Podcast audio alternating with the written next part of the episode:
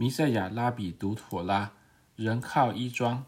民数记十三章一节到十五章四十一节。差遣。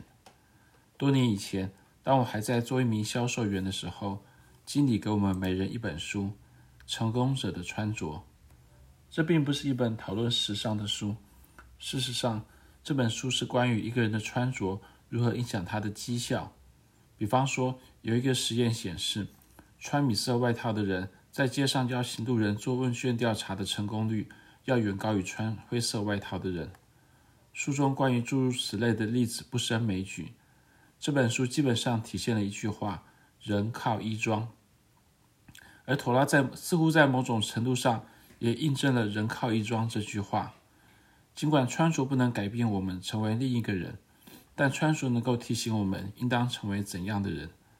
在本周妥拉的最后，神小玉摩西说：“你吩咐以色列人，叫他们世世代代在衣服边上做穗子，又在底边的穗子上钉一根蓝细带子。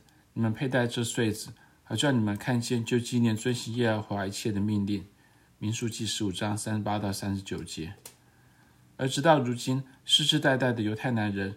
仍然遵行在衣角佩戴穗子的诫命。在今天，传统犹太男人穿着有四个衣角的内衣，每个衣角都佩戴着衣裳穗子。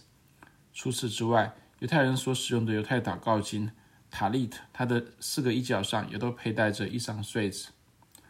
在古代的中东世界，有地位的人穿着衣角佩戴衣裳穗子的衣服，作为他们身份地位的象征。而越是身份地位高的人，衣角的衣裳穗子就越复杂，衣角正代表了穿着者的本人，因此丈夫休妻会将一妻子的衣角割断，而我们也因此明白了大卫割断扫罗外袍衣角的严重性。为什么大卫会为此深深的自责，以及为什么扫罗会把他当作是大卫将接续他做王的记号？可以参考撒母耳记上二十四章。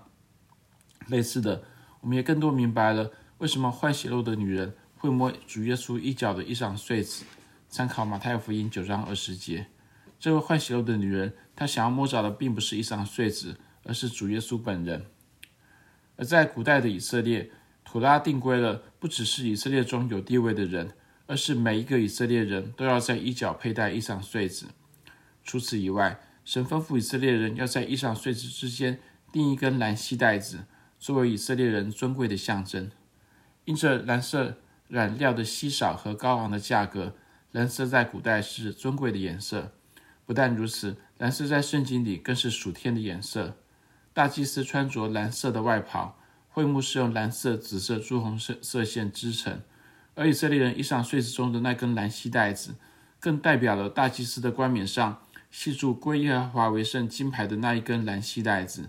正如神吩咐摩西所说：“你要用金星作为面牌。”在上面按刻图书之法刻着“归耶和华为圣”，要用一条蓝细带子将牌系在冠冕的前面，这牌必在亚伦的额上。出埃及记二十八章三十六到三十八节。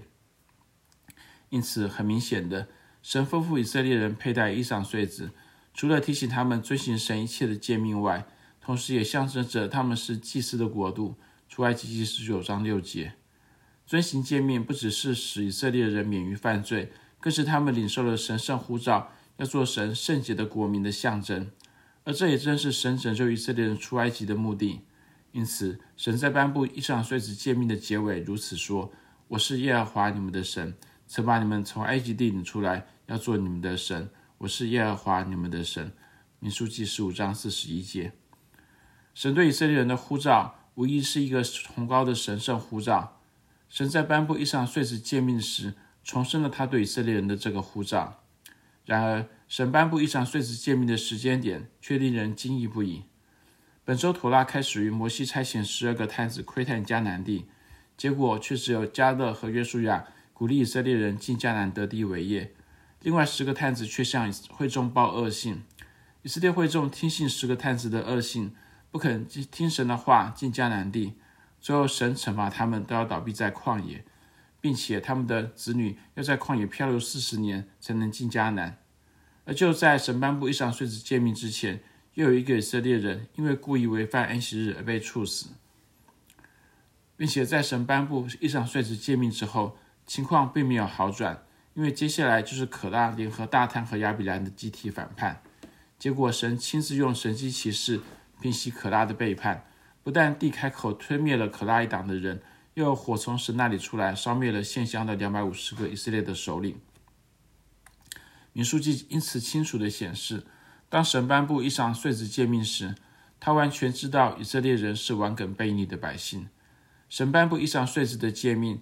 并不是对以色列人的信实的奖赏，因为他们压根不信实。相反的，一上岁子的诫命代表的是神他自己的信实。